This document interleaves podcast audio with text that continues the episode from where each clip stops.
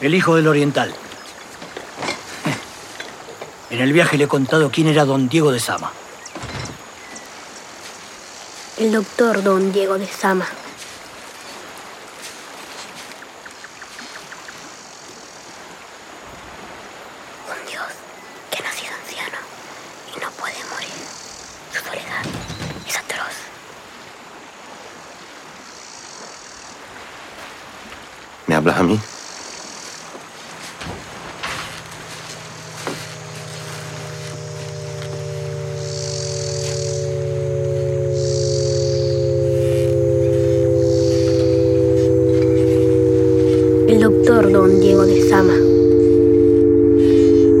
Enérgico. El ejecutivo. El pacificador de indios. El que hizo justicia sin emplear la espada.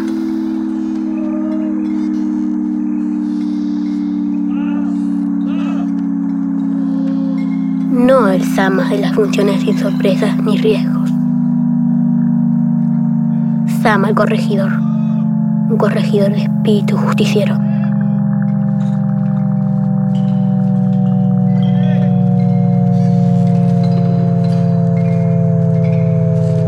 Un hombre de derecho, un juez, un hombre sin miedo.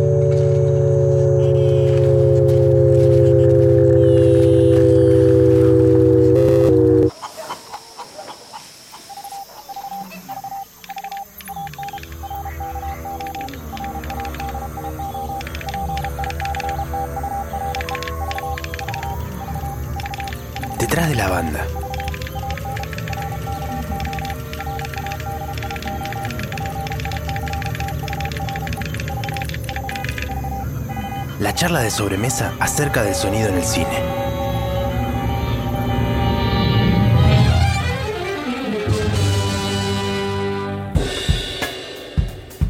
Buenos días, buenas tardes, buenas noches. Les damos la bienvenida al primer episodio de esto que se llama y se llamará Detrás de la banda. Mi nombre es Alebrianza y me acompaña el señor Agustín Guaraz. Aló, aló. Y vamos a ser sus anfitriones durante los próximos minutos. Lo que nos convoca, como tantas otras veces, es el cine. Pero no el cine en general, que de eso ya hay muchos y muy buenos espacios de análisis, sino el sonido en el cine. Y no vamos a ser nosotros los protagonistas. Vamos a darle ese lugar a las películas, para escucharlas, para hacerlas hablar y relacionarlas con otros textos. En cada episodio vamos a enfocarnos en una película distinta y vamos a escuchar algunos fragmentos elegidos especialmente para la ocasión. École, básicamente es eso, un puntito de cosas a veces más técnicas o narrativas o conceptuales, depende de la ocasión, para poder comentar, charlar, filosofar y siempre con el sonido como un puente para pensar la peli, ¿no? Y esto en 20 minutos, media hora, un poquito más, un poquito menos. Pero bueno, la idea básicamente es esa. Y agregar que queremos darles tranquilidad en esto, de algo que nos parece muy importante, que es que no habrá spoilers. Al contrario, y ojalá si alguna de las pelis que pasan por aquí y ustedes no las han visto aún, que les queden las ganas de buscarla y que eso se vuelva un buen plan. Y damos comienzo a este camino como habrán visto y escuchado con Sama de Lucrecia Martel, que ustedes no nos ven, pero cada vez que decimos Martel nos ponemos de pie en su honor. Y es que plantea otra forma de pensar el cine, de hacerlo, de verlo. Y de escucharlo por sobre todas las cosas. Sí, totalmente. De hecho, podríamos decir que se escucha más de lo que se ve. Ella aparece en un momento histórico, digamos, en el que el cine era muchísimo más visual más ojocentrista, si se quiere. Sí, de una. Bueno, ella se formó en la NERC, en la Escuela del Inca, que es este ente regulador de toda la actividad cinematográfica argentina, ¿no? Y lo hizo en un momento en que la formación de cine era recontra tradicional, mucho más que ahora incluso. O sea, la imagen en serio era el centro de las cosas. Claro, pero ojo, porque ahí tiene mucho que ver de dónde viene ella. Y es un poco lo que pasa con cualquier artista, que su historia de vida de alguna manera empapa su obra, deja una huella. O sea, ella sí, se forma acá en Buenos Aires y todo eso, pero se cría en Salta, en el norte argentino, donde la vida es re distinta. Sí, Incluso ella misma reconoce cómo pegó eso en su forma de ver las cosas, ¿no? El norte argentino, en ese sentido, es re tranquilo, no es la locura porteña, la ciudad de la furia,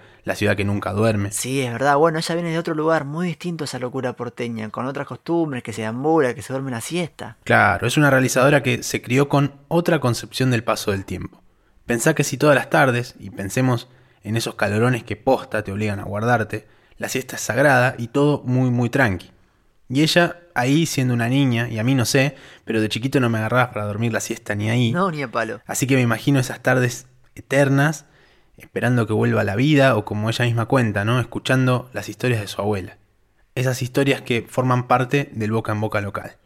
Lucrecia se crió escuchando esas narraciones orales. Y sus películas tienen mucho de eso, ¿no? Donde la concepción del tiempo es otra, si se quiere, parecida a esa hora de la siesta, y se escuchan todas esas historias que suceden en simultáneo. Sí, de una, bueno, es verdad, esa sonoridad peculiar de sus películas está rodeada de esas narraciones orales, como que eso es lo que le da el gustito a, a cosa cotidiana. Y es que ese sonido de lo cotidiano está muy lejos de ser lo que aparece en un guion, digamos, tradicional de cine. Fíjate que en una charla común, en una charla cualquiera, hay un montón de gestos que van más allá de la palabra. Está la forma en que se dice, las vueltas que das para llegar al punto. Y bueno, las películas de Martel, de alguna manera, me parece que reivindican una forma de hablar propia de un lugar y con esos gestos y modismos propios que si los viera la RAE por ahí se agarrarían la cabeza. Sí, totalmente. Bueno, y mm, es muy loco esto que decís de que como que da vueltas para llegar al punto, ¿no? Porque, no sé, a diferencia de las pelis más mainstream, ponele, o, o pochocleras, digamos, eh, hay momentos en las pelis de Martel como que pareciera que como que no pasa nada, ¿no? Como que justamente no pasa nada. Totalmente. ¿No? Como que el personaje principal justamente no va escalando metas. O que pasan muchas cosas al mismo tiempo. A mí me da esa sensación.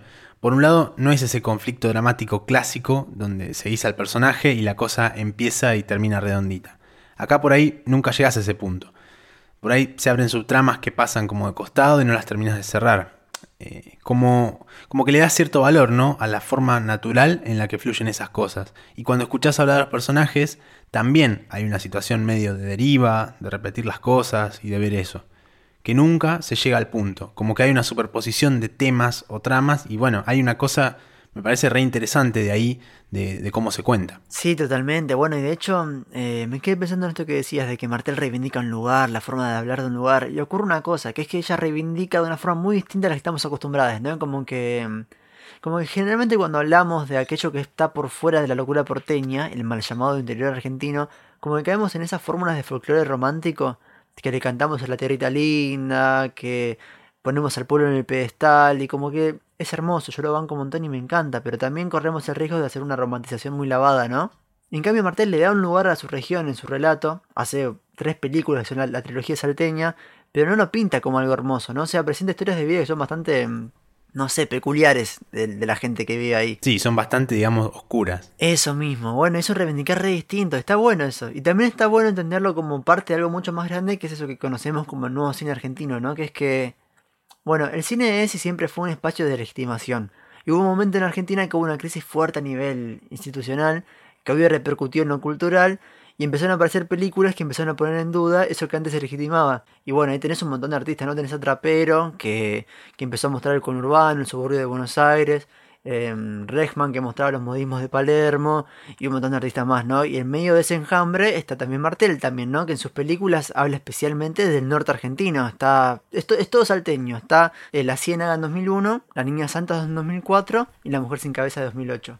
Bueno, y después de esas tres películas, Sama. Y después de esas tres películas, Sama, de una. Que de hecho es una bisagra en la obra de Martel, porque pasa del tiempo presente a un, al pasado, viaja al pasado, y de hecho también pasa del noroeste argentino al noreste argentino. Cambia el universo salteño por el litoral argentino. Sama es una peli del 2017 que está basada en la novela homónima de Antonio Di Benedetto, que es del año 1956. Y está protagonizada por Daniel Jiménez Cacho, Lola Dueñas, Juan Minujín, Daniel Veronese, Mateus Nasher Gali, entre otros nombres. La producción es de Rey Cine y Bananera Films y la coproduce una diversidad de productoras de España, Francia, Argentina, Estados Unidos, México, Holanda, Portugal y Suiza. Y acá hay que destacar que tanto el reparto como la producción son multinacionales. Y esto también nos da una idea del presupuesto que hace falta para hacer este tipo de películas, ¿no? Ambientadas en una época y demás. El equipo técnico lo encabezan Rui Posas en la dirección de fotografía, que trabajó en casi todas las películas de Miguel Gómez, y Guido Berenblum en la dirección de sonido, que trabajó en todas las películas de Lucrecia Martel.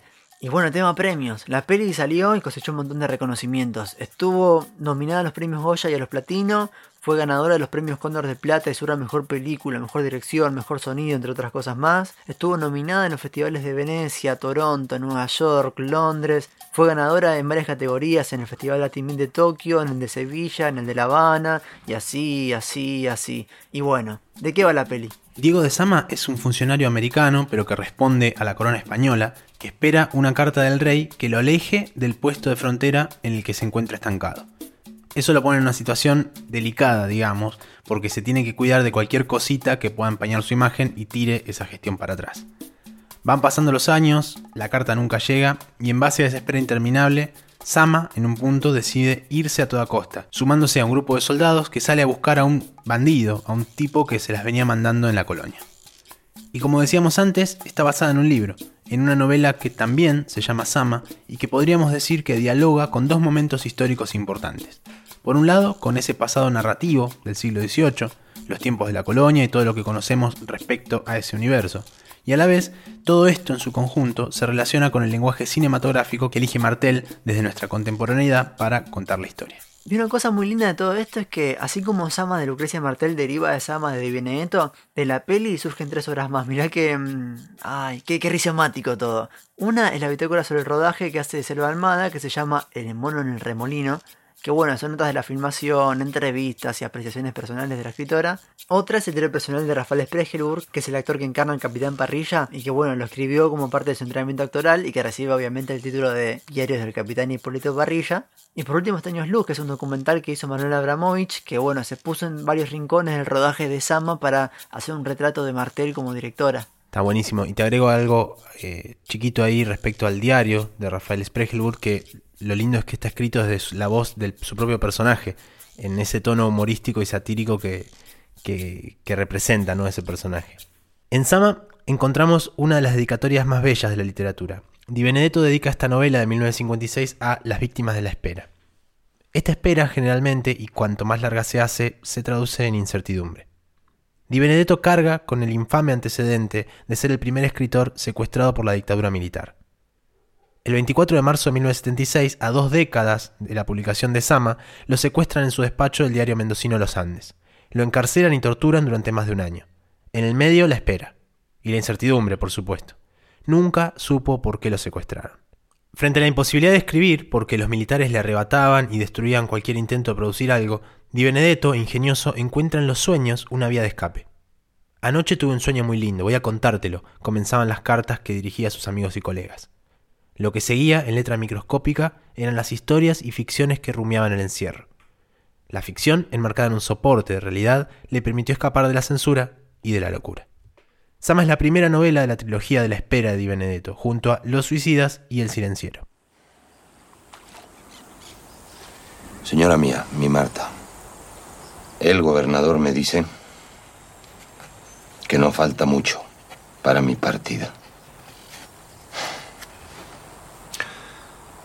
El gobernador me asegura que no falta mucho para mi partida. Es todo un tema a la espera, ¿no? Tanto la peli como el libro dan vueltas sobre eso. Y no por nada digo que dan vueltas. Al pobre viejo y querido don Diego de Sama le dan vueltas con el traslado hace mil años. El gobernador, que le asegura que falta poco para su partida, lo hace esperar de una forma. Y el tema es que va más allá de esperar. La cuestión es que el tipo está sobreviviendo a la promesa de una solución que se demora y demora y demora. Y no estamos hablando de esa, de esa espera noble, de la paciencia oriental, que se prolonga, entonces tiene cada vez más valor, que tarda en llegar y al final es recompensa. No, aquí hay un chabón que está siendo sometido con la espera. Es ese tedio en su máxima expresión, ese esperar burocrático que, que lo vivimos todos, que en el caso de Sama su traslado, pero que nos pasa a todos cuando quisimos eh, res- resolver un trámite, recibir un pago, una llamada, hacer la cola del banco. Ay, me estoy poniendo muy triste.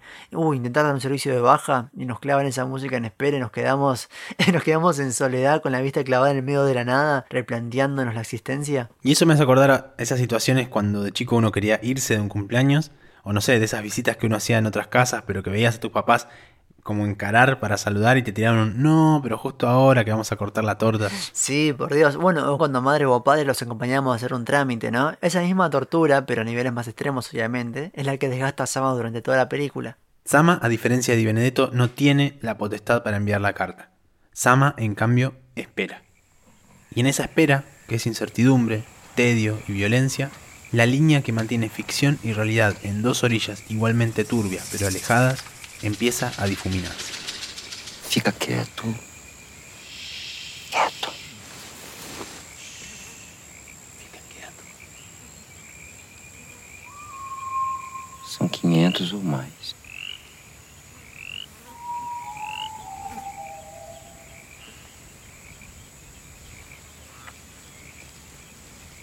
São los ciegos.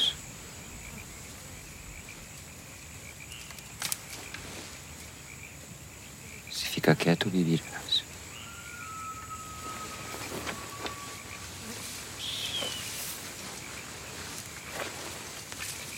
Que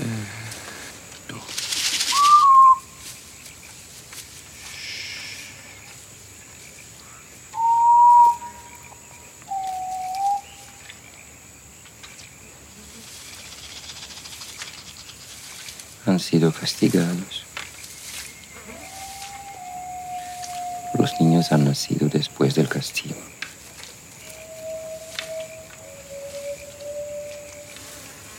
Castigados por mi cuña Porto.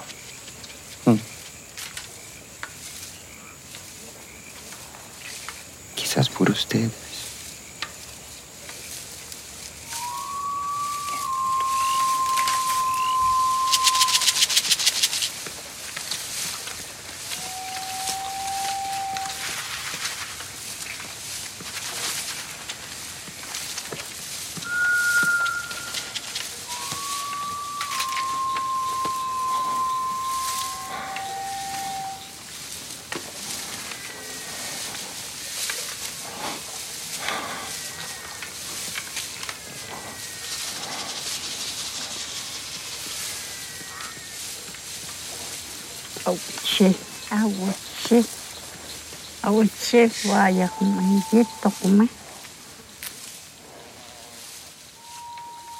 Si bien la novela de Di Benedetto está situada en 1790, en la peli no hay una reconstrucción ceñida a una época determinada. No hay un anclaje realista, o por lo menos no de la forma a la que estamos acostumbrados. Y acá en este sentido podemos preguntarnos, ¿cómo suena una película de época? Pasan carruajes, relinchan los caballos, se forja el metal, se desenvainan espadas. Sin embargo, esta es una película en la que nada de eso suena. ¿Por qué no? Básicamente porque el relato que hace Martel es el de una colonia pobre, donde no se trabaja la herrería y por el contrario abundan los instrumentos de madera en un contexto de decadencia. Y bueno, la decadencia es un elemento más recurrente en el cine de Martel. Ahora, hay una convención de cómo deben sonar las pelis de época, ¿no? Por, convención digo, que es verosímil, pero que no es real. Y Sama no suena de esa forma. Y eso tampoco quiere decir que Sama suene más realista. Al contrario, de hecho, hay momentos en los cuales no entendemos qué es lo que está sonando. Y eso tiene que ver con que el diseño de sonido está pensado para que escuchemos desde los oídos de Sama, para que escuchemos desde su subjetividad. Y la subjetividad en la cabeza de Sama, víctima de la espera, es todo un tema. El tipo va sufriendo un desgaste emocional y mental durante toda la película que hace que el entorno, especialmente el sonoro, sea cada vez más extraño. Y bueno, eso nos plantea espacios que demandan una escucha mucho más activa de la que acostumbramos. Y de alguna forma, la presencia exacerbada de elementos naturales como el pájaro campana o, o los insectos compensan esa cosa artificial y metálica que falta entre tanta madera de colonia pobre. Y es que lo rico de Sama gira por lo narrativo más que por lo técnico, ¿no? Sí, de buena, bueno, de hecho ver en un mismo explica que hasta la elección de los pájaros tiene un trasfondo metafórico. Por ejemplo, mira, el chasilla teré, que suena durante toda la película, está muy asociado con el mal agüero. Cuenta la leyenda que el Cacuy, que por ejemplo suena en un momento en el que a Sama lo rodean indígenas en la noche, suele cantar cuando alguien está pronto a la muerte. Y después están las torcasas, las cotorras de la yunga que parece que se ríen de Sama por momentos, y en el medio está el protagonista, que parecerá que cada vez más metido en la locura, como que se empieza a incomodar con el ambiente. Y está bueno decir también que el Yasilla Teré eh, es una especie de duende o ñomo en la mitología guaraní algo así como un equivalente al pomberito de la llanura pampeana o los peques patagónicos. O sea, hace parte de un universo eh, de terror, si se quiere decir así, ¿no? Totalmente. Y bueno, y lo interesante es que mantiene el acervo cultural, recoge ese universo que decís, pero no hace la, típica película de época con eso. O sea, no, no, no se queda con un anclaje histórico y territorial estricto. Y ahí uno de los puntos claves es el lenguaje. Porque Martel evita que la forma de hablar delate un espacio, una región, y eso lo logra incluso sin recurrir al español neutro, que bueno, es todo un tema también el español neutro. Eh, primero que nada es un invento que surge anteayer, hace menos de 100 años, y lo hicieron empresas para vender el mismo producto doblado una única vez en un español recontralavado a todos los países hispanoparlantes por igual. Y todo termina con niñas y niños que hablan más el idioma de la tele que el lenguaje materno. Bueno, ¿y quién no tuvo un hermanito, sobrina, primito que después de tanto bombardeo de TV, o bueno, hoy en día YouTube también, te viene a pedir algo hablando en neutro, ¿no? Y pensar que lo inventaron unos tipos para ahorrar en producción. Sí, es muy polémico. Bueno, y Martel es muy crítica de esto. Imagínate que va en contra de todo ese reivindicar que veníamos hablando. Ella hace su búsqueda por ese desanclaje territorial, pero sin buscar el español neutro. ¿Y cómo hace entonces? Bueno, hay una cuestión, que es que hay un problema, digamos, en la documentación histórica, una laguna en cuanto al habla, y es que uno no sabe cómo se dijeron las cosas que se sabe que dijeron. Entonces, desde la labor actoral, cada actriz y cada actor formó su propio español partiendo de la lengua de origen.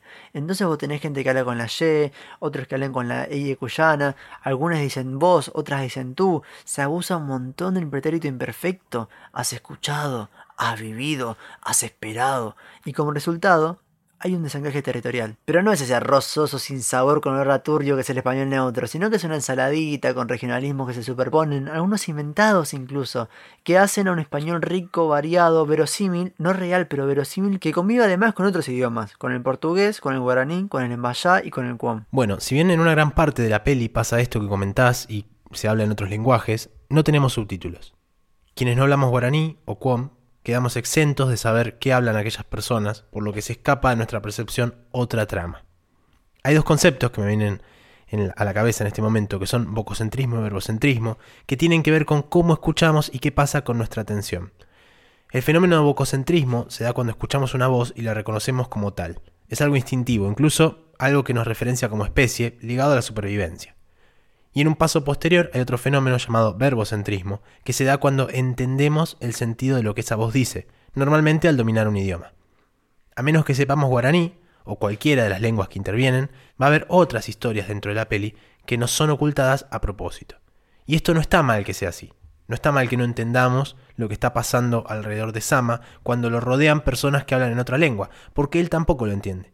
Y esto es un guiño más hacia la subjetividad de Sama, que de a poquito se va desgastando por la espera y se va sumergiendo en el delirio. De hecho, ya que estamos hablando de sumergirse en el delirio, uno de los hitos sonoros que enmarcan a la subjetividad de Sama y que hacen a la película, obviamente, es aquel que aparece cada vez que a Sama lo envuelve la angustia de saberse olvidado. Esa tortuosa sensación de que a lo mejor nunca se ve de ahí. Y esa angustia, ese paso a la locura, es un tono que cae, cae, cae, que nunca termina de caer. Esto es una ilusión auditiva que se llama Shepardton es la combinación de dos ondas, el mismo tono, distinta octava, que descienden, descienden y que dan la sensación de una caída que nunca llega a resolverse. Este sonido aparece en toda la película y es lo que corona la rareza del mundo de Sama, que cada vez es menos real. El cine no es realista, nunca lo fue. Es verosímil, una mentira creíble con la que empatizamos. Y esa forma de mentir a veces se estandariza y se convierte en una fórmula para empaquetarnos. Sama no sigue esa fórmula, pero no por eso pierde lo realista. Y a todos estos condimentos que hacen parte de ese delirio, a ese no lugar se le agrega un pequeño detalle. La música. Y por si fuera poco, a todo este enjambre se suma los indios Tabajara, este dúo brasileño, medio hawaiano, veraniego, que uno se pregunta qué tiene que ver con una peli de época. Y es que se escapa de la lógica, al punto que llega a sonar de forma diegética, como si hubieran parlantes en 1790 y aparte reproduciendo esta música. Y bueno, el resultado es un condimento más dentro de esa ensalada que venimos hablando, llena de cosas verosímiles, pero nada realistas. La construcción de Sama, la materialización a través del sonido, el delirio, el no lugar e incluso el sinsentido, forman una experiencia estética con códigos propios en la que podemos zambullirnos sin hacerle mucho caso a la lógica.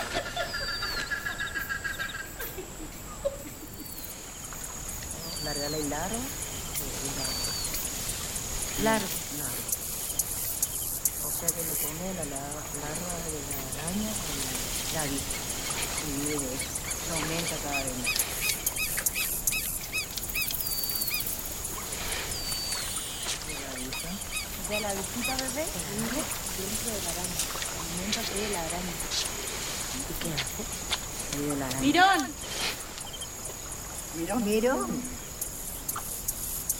Mirón. ¡Mirón! Mirón.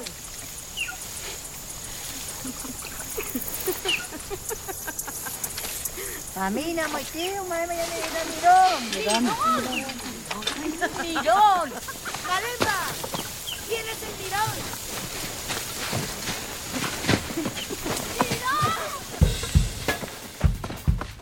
Bueno, y para cerrar, queremos extenderles la invitación a seguir escuchándonos y a seguir en las redes este podcast, arroba detrás-banda en Twitter e Instagram. Y sobre todo gracias a Fede Ganchetti y a Gonza Nuntis que se ponen al hombro la producción y a Mate Armendaris que hace las zarpadas ilustraciones que acompañan cada edición de este podcast llamado Detrás de la Banda. Soy Ale Brianza, completa la mesa Agustín Guaraz, gracias por escuchar y hasta la próxima.